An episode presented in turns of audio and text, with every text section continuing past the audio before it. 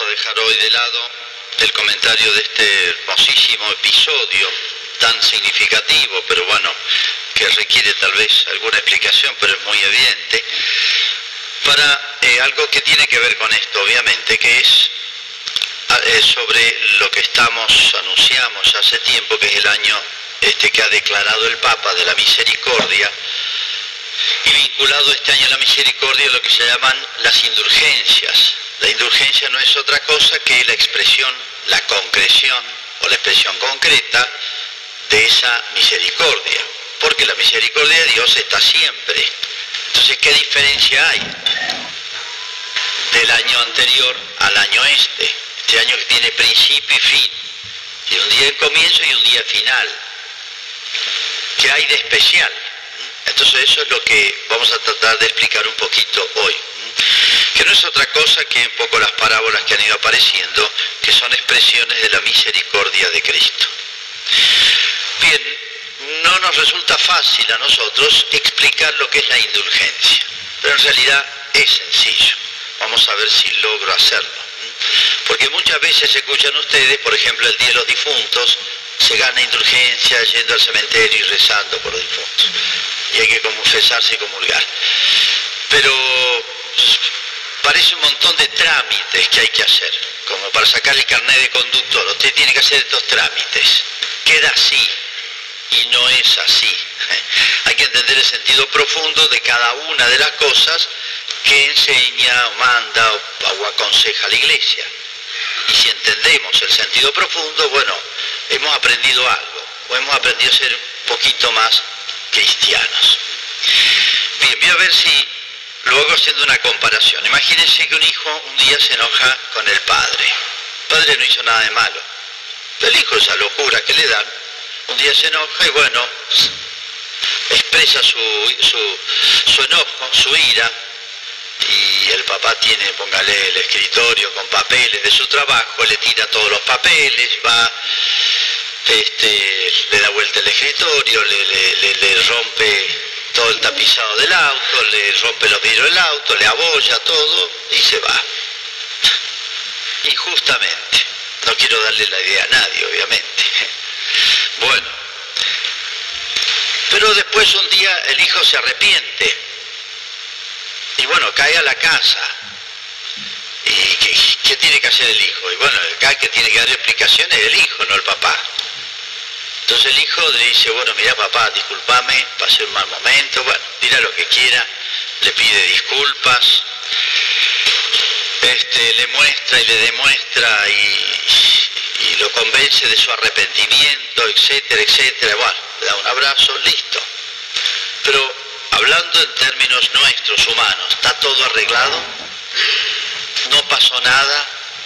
¿Sigamos adelante como si no hubiera ocurrido nada? No falta algo. ¿Qué falta? Y bueno, eh, le hizo un daño al papá. Mira papá, yo con mi trabajo te voy a arreglar el, auto y te voy a tratar de buscar los papeles y arreglar un poquito todo el desastre que le hizo injustamente. Entonces hay dos cosas acá distintas, dos cosas. Una es la culpa, la obra mala, la obra injusta que nació de mi corazón, de mi libertad, que en realidad es lo peor. Y de eso ya está, me arrepentí, papá. Bueno, pero queda lo otro, en justicia queda lo otro. Tiene que reparar, tiene que arreglar algo que le ha sustraído. A ver, uso otra comparación por si no es clara ustedes este, tienen un amigo que tiene comercio y le sacan y le sacan este, mercadería, mercadería, no le pagan, no le pagan, le pagan, bueno, el otro medio se enoja, pues está bien, somos amigos, pero bueno, y un día le va y le dice, bueno, mira, discúlpame, fui injusto con vos, no te pagué lo que te debía porque estaba pagando el auto cero kilómetros, este, pero bueno, discúlpame. Bueno, le va a decir, no pasó nada. Bueno, págame lo que me debes. No basta con decir, fui injusto, te dejé con esta deuda injustamente. Le va a decir, bueno, este, ¿cómo arreglamos la deuda? Acá hay una deuda, no basta arreglar la mala voluntad. Hay dos cosas distintas. Bueno, con Dios es algo parecido. Por eso el Padre Nuestro dice, perdona nuestras deudas, nuestras ofensas, que son deudas. Las, ofensas son deudas dobles. Y estos dos aspectos, ¿eh? Cómo nosotros perdonamos a los que nos ofenden o los que nos deben. Entonces, vamos a la relación con Dios. La vida es una deuda, pero eso Dios me dice, bueno, esto te lo regalo, igual que la vida eterna, el cielo, esto te lo doy, esto, es por cuenta mía. Es como si el comerciante le dijera, mira, yo te voy a hacer este regalo, pues sos amigo mío, lo que llevaste hoy no te lo cobro, se lo regaló. No hay problema, eso es una deuda moral, humana. Amor con amor se paga. Un gesto de amistad no, no tiene precio. Pero la mercadería que lleváis de aquí en adelante sí, porque es justo.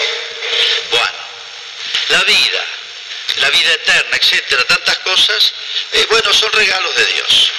¿Quedamos en deuda? Sí, es otro tipo de deuda. Pero los pecados son ya deudas contraídas por nosotros, se puede decir, contraídas por nosotros libremente, donde le hemos robado algo a Dios. No es que Dios nos regaló algo, sino que le hemos robado algo a Dios. Porque Dios tiene derecho, Dios tiene derechos. Lo voy a decir diez mil veces, porque la sociedad de hoy no entiende, hasta los murciélagos, lo he dicho mil veces, tienen derechos. Los animalitos tienen derechos. Y Dios no tiene derechos, han visto en la sociedad, Cristo no tiene derechos.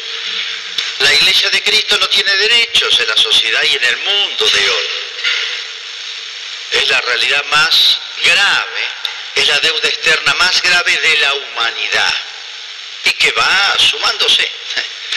Bien, Dios tiene derecho a nuestra conducta, a nuestra vida, a nuestra rectitud, a que digamos la verdad, a que seamos justos, etc. Dios tiene derecho a eso. Por eso cada pecado es un robo a Dios. Le quité algo a lo que Dios tenía derecho. Si entendemos quién es Dios, si entendemos quién es el Dios creador que todo lo gobierna, etcétera, si entendiéramos bien a Dios y a la criatura que somos nosotros, entenderíamos esto, lo que es el pecado. Al perderse el sentido de Dios, se pierde automáticamente y directamente y proporcionalmente el sentido de pecado. Si Dios no existe, no existe el pecado, obvio. Como vivimos como si Dios no existiera, vivimos como si el pecado no existiera y transformamos el pecado en errores, en problemas de salud, en en cuestiones humanas, con el prójimo, etcétera, pero queda reducido. Si yo mato a una persona, más herido es Dios, más ofendido es Dios que la familia o que la persona que yo maté. Si entendemos eso, entendemos lo que es el pecado. Si yo le robo a alguien o injurio a alguien, es más ofendido Dios que es dueño de mi vida que esa persona injuriada o ofendida. Eso es la esencia del pecado. Por eso a veces reducimos el pecado a yo no mato a nadie. Sí, en la vida oportunidad de matar a alguien hay muy pocas. Es más, ni nos animaríamos. Ganas de matar a muchos veces, este, desde todo hemos tenido ganas de matar a alguien, pero que lo hayamos hecho, lo vayamos a hacer. Yo soy bueno porque no mato a nadie. ¿O creen que el único pecado es no venir a misa o decir malas palabras? Una tontera eso. Eso es el 0,1% de las obligaciones de un cristiano. O a veces se reduce el pecado a hacer mal a alguien. Eso es un tipo de pecados. Hay pecados gravísimos que están adentro del alma, que no salen. Ni salen por, ni, por la boca, no digo nada. Puedo odiar a alguien, puedo odiar a Dios, puedo ser rebelde contra Dios, no dije nada. A nadie, y no llaman a nadie, y puede ser gravísimo. Entonces, a veces reducimos el pecado a hacer mal a alguien, a robar y matar, a la misa y a las malas palabras. Reducimos muchísimo el concepto de pecado. Es muchísimo más amplio el concepto de deuda con Dios o de rectitud de vida. Por eso conviene leer los exámenes de conciencia en la revistita, algunas quedan del domingo pasado, en una de las páginas sale un examen de conciencia, o sea, una serie de preguntas para ver un poquito más el panorama de las obligaciones que tiene un cristiano, pero no lo vean tanto como obligaciones de trámites legales, jurídicas, sino en qué consiste ser bueno. ¿En qué consiste?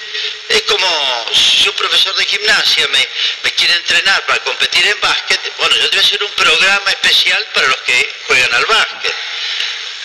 que es distinto de un programa para mantener la silueta o, mantener un poquito la salud. Hay programas distintos para desarrollar los estados físicos. Bueno, los mandamientos son un programa completo para ser bueno. Entonces, primera cuestión para entender esto de la indulgencia, nuestros pecados, que hay muchas clases distintas, hay pecados de debilidad, de malicia, y dentro de eso los peores son los que se llaman pecados contra el Espíritu Santo. Hay pecados que hacen daño a otro, hay pecados que hacen daño a uno mismo, hay pecados que ofenden directamente a Dios, yo no toco a nadie. Hay muchas clases, hay muchos géneros. Entonces primero tener un sentido completo de lo que es la esencia del pecado y todo el panorama, se puede decir. Que el, pecado es el aspecto negativo, habría que ver el aspecto positivo todo aquello que me reduce como ser humano. Pues no solamente ofendo a Dios el pecado, sino me deshumaniza. Como el hijo pródigo, ¿se acuerdan que termina entre los cerdos? Se animalizó.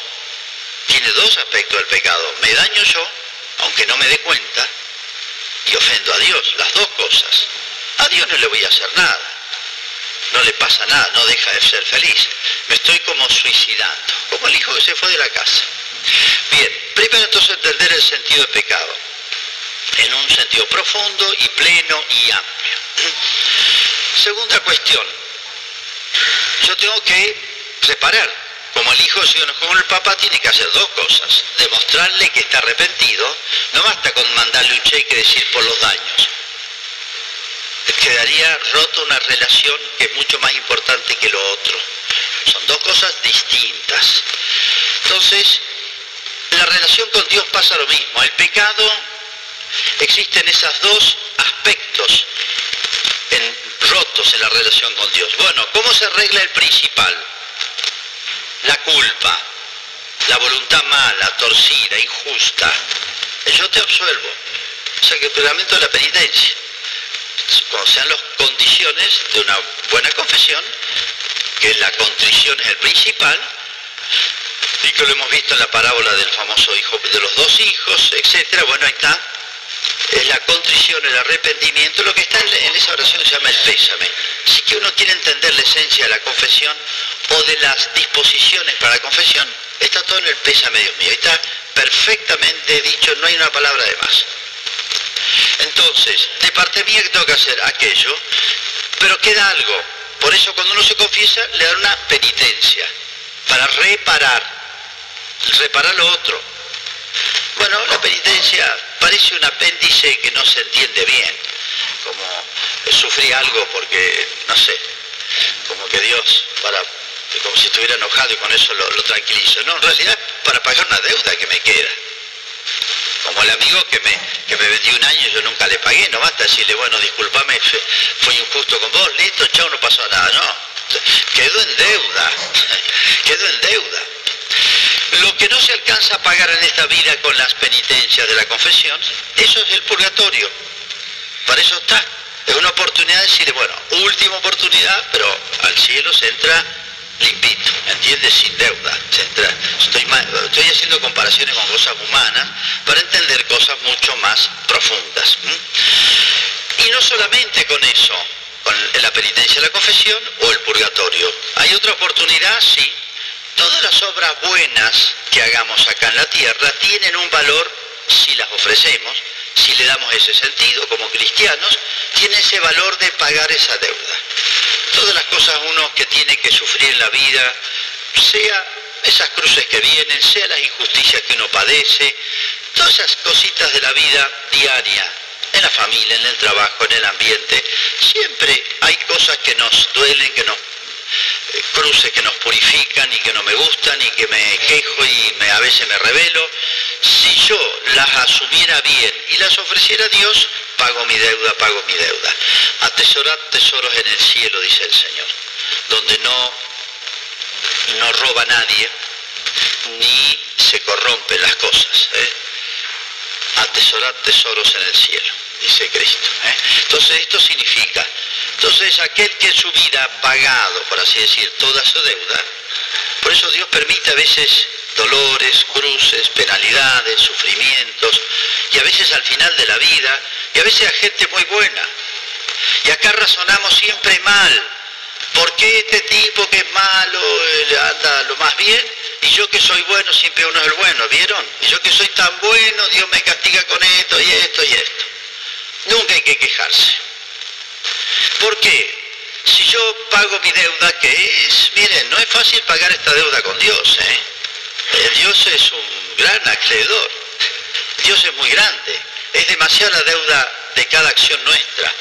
Es demasiado grande Dios para que le estemos robando mal. Somos demasiado poquita cosa para hacer eso, pero lo hacemos. Entonces, no crean que nos va a sobrar mucho. No crean que nos va a sobrar mucho. Santa Teresa de Jesús, que vio muchas veces almas que morían y que pasaba después, solamente vio entrar al cielo derecho dos personas. Una era un santo, San Pedro Alcántara, de quien ella se admiraba Santa Teresa, se admiraba la santidad de San Pedro Alcántara, se quedaba abismada de lo que era este hombre. Pasó derecho. Y otro, un sacerdote que era confesor de ella, un santo varón. Los demás, todos unas chamuscaditas buenas en el purgatorio. ¿eh? Menos mal que está el purgatorio. Si no estuviera, no, no, no, se salva nadie. Es una, una cosa, una gracia enorme de Dios. Bueno. Entonces no pensemos que nos sobra. Y ahí tenemos mucho motivo para no quejarnos en la vida, calladitos, no estar acá peleando nuestras, a veces nuestras, nuestros dolores, nuestras, siempre pensamos que todo el mundo nos ofende, siempre la culpa la tienen los demás, siempre. Miren, aprovechemos para pagar. Y si sobra, mejor. Porque aquí entro en otro punto, muy desconocido, tal vez ya olvidado, lo que se llama el tesoro de la iglesia. La iglesia es como una familia que como el papá, si puede, tiene unos pesos de más, compra un terrenito para cuando se casen los hijos, o le pone un negocio, y bueno, está empezando en los hijos. No es para vivir ahora porque tiene, pero capital para los hijos. La iglesia también tiene un capital para sus hijos. ¿Y dónde sale? Bueno, los méritos de los santos, la Santísima Virgen, los santos han pagado su deuda y mucho más. ¿Uno puede pagar deudas por otros? Sí. Por eso a veces rezamos y se aplique a los difuntos, decimos. ¿Uno puede pagar por otros? Sí. Dejemos a Cristo que ya voy a explicar qué papel juega. Pero uno dice, hay tantos santos que uno dice, madre mía, Dios los ha hecho sufrir enormemente, la Madre Teresa. Toda su vida fue un padecimiento y uno dice, no tenía ni pecados veniales ella. Y entonces, bueno, es como un capital que alguien lo iba a recibir. El otro día degollaron cuatro hermanitas de la caridad. La prensa no dijo nada, porque está tonteando con si se peleó, o sea, bueno este matrimonio, si fulano tal se puso de novio con la fulana en Miami, no sé qué, toda la semana con esas estupideces. Eso se dedica a los medios, algunos, no el que me están transmitiendo esto. Pero están haciendo una cosa buena en este momento. Pero degollaron cuatro hermanitas misioneras de la caridad, con los ancianos que cuidaban. Creo que 12 ancianos que ellas cuidaban. Todos los degollaron. Fíjense lo que es esto. Prensa casi nada en el mundo. Esta hermanita, que unas eran de África, de la India, dejaron su vida, dejaron todo, eh, su familia, renunciaron a todo para hacer el bien y lo estaban haciendo. Y esto iluminado por Dios, dice, por allá degollaron las hermanitas y ellas sabían que arriesgaban, porque están en un país musulmán, donde en cualquier momento hacen estas cosas, porque dicen que los ilumina Dios. Y creen hacer una obra santa. Así que sabían, podrían haberse ido, podrían haber dejado todo. ¿Usted cree que lo hacían por plata? Hoy todo lo interpretamos económicamente. ¿eh? Algo debe estar pagando, pues si no, no lo harían. No. A veces no entendemos que personas son capaces de hacer cosas grandes desinteresadamente. Y esta hermanita entregar su vida desinteresadamente. No valoramos hoy esas cosas. ¿O creen que por razones psicológicas la monja estaba ahí? o porque le gustaba, y si ella lo siente, decimos a veces, no, eso no se siente, se hace a pesar, venciéndose a sí mismo mil veces. Que nosotros hagamos lo que sentimos, sí, porque es nuestra miseria, somos así. Pero esto es admirable y esta muerte es terrible, no es un muerto más en la lista de difuntos del día. Bueno, creen que esa monja no han pagado todos los días que arriesgaban su vida, no solamente el esfuerzo de levantarse a las cuatro y media de la mañana para atender a esta gente abandonada por la sociedad, creen que no valía hora por hora esas monjas y que sabían que las podían matar y que las mataron. ¿Creen que no les sobró, que no han acumulado un capital gigantesco? ¿Ustedes creen que eso se pierde? Bueno, eso lo recibe otro. Él hablé en otro momento de la historia, en cualquier lugar del mundo. Eso se llama una especie de capital espiritual que tiene la iglesia. Capital espiritual que tiene la iglesia. De gracias y méritos. ¿Y la Virgen María? ¿Ustedes creen que pagó algo? Si no tenía nada que pagar para ella. Y todo lo que ofreció, capital gigantesco. Lean las obras del diario espiritual de Sor Faustina Kowalska ella era una santa, pero ni pecado veniales cometía. Y bueno, Dios la probó enormemente y murió a los 33 años. La probó enormemente. Y ella salvó miles de almas y rezó por su pueblo Polonia y salvó a su patria. Otro tema entonces. Hay como un capital de gracias de la iglesia. Nosotros no sé si somos consumidores de ese capital o somos los que aportamos algo a ese capital. Pero no se preocupe, no nos va a pasar en mérito, no nos vamos a exceder porque no se pierde nada. Bien, y el punto que sigue, el más importante, es el de Cristo. Cristo en realidad hizo la gran obra eh, meritoria, valiosa y reparadora y satisfactoria, como se dice, ante Dios todos nuestros esfuerzos, sacrificios, eh, generosidades, entregas no valdrían nada si no lo, lo hacía Jesús. Entonces, ¿en qué quedamos? ¿Lo hace Jesús o lo hace nosotros? Si lo hace, ¿para qué lo vamos a hacer nosotros? No, las dos cosas. Las dos cosas. Lo hace Jesús y mis obras, las hermanitas mártires o nuestras pequeñas miserables ofrendas de cada día, valen porque yo me pego a Jesús y mi obra se engancha con la de Jesús. Y por eso vale ante Dios. Si sacamos la de Cristo, nada vale de lo nuestro. Si hacemos nosotros solos todo lo que quiera, no vale nada. Si Jesús solo lo hiciera y yo me desconecto de Jesús, de nada sirve. Las dos cosas. ¿Y cómo me pego a Jesús? ¿Cómo me conecto? ¿Cómo hago valiosas mis obras uniéndolas a las de Cristo? Uniéndome a Él. Y para eso están los sacramentos. Por eso para ganar cada indulgencia, y ahora llego a, poder explicar el final, para ganar cada indulgencia, indulgencia significa perdón. Hay que ser indulgente, decimos, o sea, misericordioso. Me tengo que pegar a Jesús, por eso para ganar toda indulgencia, todas, hay muchísimas, todo el tiempo la iglesia tiene indulgencias, como rezar el rosario ante el Santísimo, indulgencia plenaria. Me pego a Jesús, por eso para toda indulgencia hay que confesarse y comulgar. No es un trámite más. Confesarse, quitar el obstáculo que me impide unirme a Jesús. Confesar, quitar el obstáculo que podría impedirme pegarme a Jesús. Y la Eucaristía, unirme a Jesús, que es el sacramento que me une. Así como yo asimilo la hostia, Jesús me asimila a mí, me asimilo con Cristo. Esa es la Eucaristía, ese es el efecto. Por eso toda indulgencia supone confesar y comulgar, pero no es un trámite más, es casi lo esencial. A eso hay que unirle dos cosas. Una, rezar por el Papa, que es una manera de unirme a toda la Iglesia y hacerme, si me sobran mis méritos, que vayan a ese capital, y si me faltan, que me den un poquito a mí. Eso significa la oración por el Papa, es como rezar por toda la Iglesia y van tres condiciones. Y falta la cuarta, es la obra, y en esto difiere. Hay muchas posibilidades. Visitar los, en el cementerio o en la iglesia el día de los fieles difuntos. Pero ahora en el año de la misericordia se amplían esas posibilidades, ¿eh? se amplían mucho. Que va a ser el tema del próximo domingo, vamos a explicar más en concreto, se puede ganar de todas estas maneras. Pero lo que más importa es quedarnos con esta idea clara ¿Qué es la indulgencia? El Papa, con la autoridad de Cristo, decreta un año donde esta obra en concreto, unido a lo demás, que es lo esencial, esta obra buena, que hay una serie de obras buenas que se proponen, se gana la indulgencia. Y ustedes dirán, bueno, pero eso pasa todo el año, toda la vida.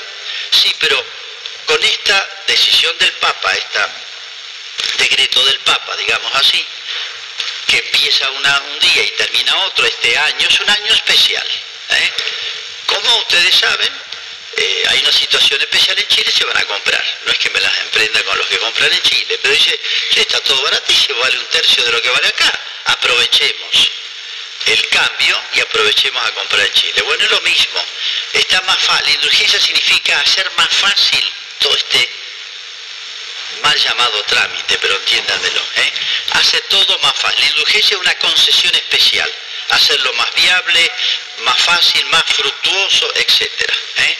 Es como una super oferta. Esto significa el año de la misericordia, donde las puertas de misericordia y ese capital de gracia están siempre abiertos, pero bueno, este año lo están de una manera especial. Eso significa. Así que, bueno, ya explicaremos un poco más en detalle, pero mm, pensemos, mastiquemos esta enorme gracia de Dios que está muy bien figurada en esas parábolas, entre otras, esta que acabo de leer. Yo tampoco te perdono, ve y no peques más. Qué fácil le hizo la mujer. Es como si esa mujer hubiese tenido una super indulgencia plenaria. Ahí mano a mano con Jesús. Algo de eso se continúa en la historia y es lo que vamos a vivir este año hacemos nuestra profesión de fe.